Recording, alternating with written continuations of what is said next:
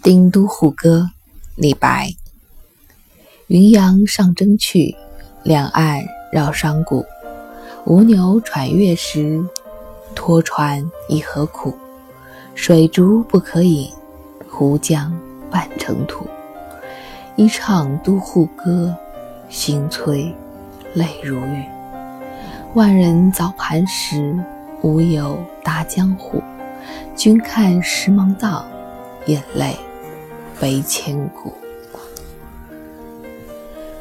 这是一首叙事诗，描写的是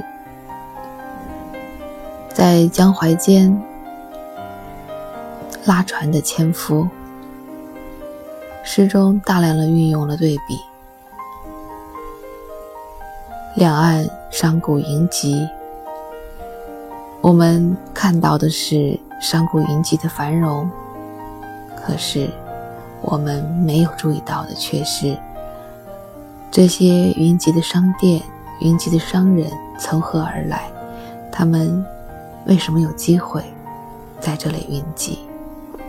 是因为有无数纤夫把一船又一船的石头从下游运往沿岸各地，直达上游，可以造房子。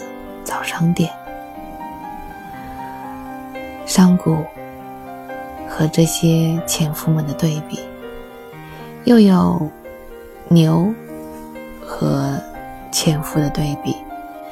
当牛都在岸边歇息喘气的时候，这些纤夫们还在拉船。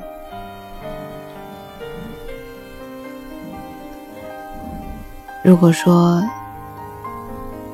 休息的商人们和卖力拖船的纤夫们之间的对比，已经让某些人习以为常、目不斜视的话，牛和人的对比，还能让你的心无所动吗？再来，牛渴了喝水，人渴了也要喝水呀，喝什么呢？江水浑浊，其实是不可以喝的。可是，尽管他们舀起一瓢水，装成一壶水，有一半都是土，可是还是要喝下去。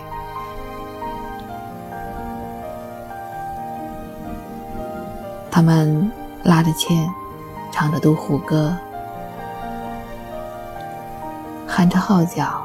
齐声凄切哀怨，口唱心悲，让听者泪如雨下。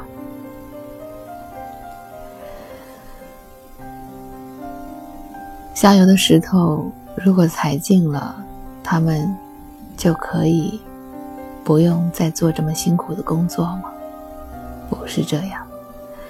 不要说下游的石头无法踩净，即使踩净了。他们只得去找更苦、更累的工作，因为他们要养家，要糊口，要生存呢。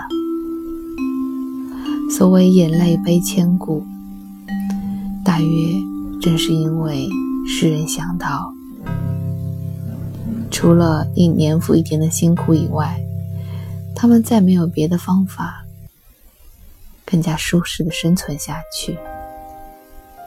人生之苦，莫过于现在的苦，我们不知道何时结束。一眼望去，此生似乎只能这样过下去。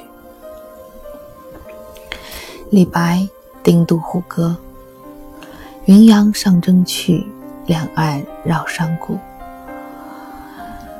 吴牛喘月时，拖船已何苦？水竹不可以，湖江半成土。一唱都护歌，心催泪如雨。万人凿磐石，无由达江湖。君看石芒荡，眼泪悲千古。